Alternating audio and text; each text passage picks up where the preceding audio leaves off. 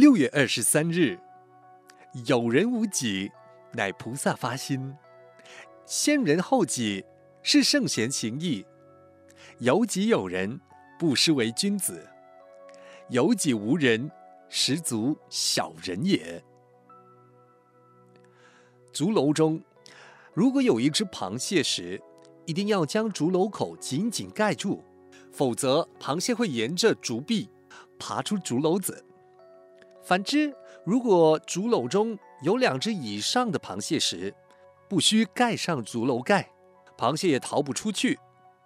因为只要其中一只螃蟹想爬到竹篓口，另一只螃蟹为了要让自己顺利逃生，就会死命地将前一只往下拖。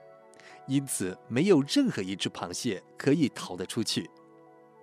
现代的世间是一个同体共生的社会，但是现代人往往只求自我的生存、自我的利益，因此才会造成空气、水源、生活环境的破坏与污染。如果人人能具有群我观念，具有自爱、爱人的公德心，具有关怀社会的胸怀，这才是自利利人的行为。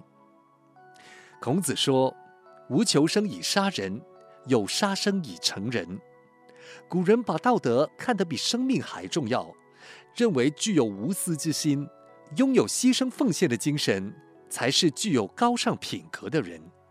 老子也说：“既以为人，己愈有；既以与人，己愈多。”如果我们能施之于众，肯付出，肯为人服务，能舍己利群，和平互助，必能因此而祸福无量。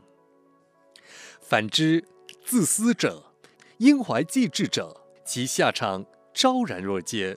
我们应引以为惕。文思修，如果我们能施之于众，肯付出，肯为人服务，能舍己利群，和平互助。必能因此而祸福无量。每日同一时段，与你相约有声书香。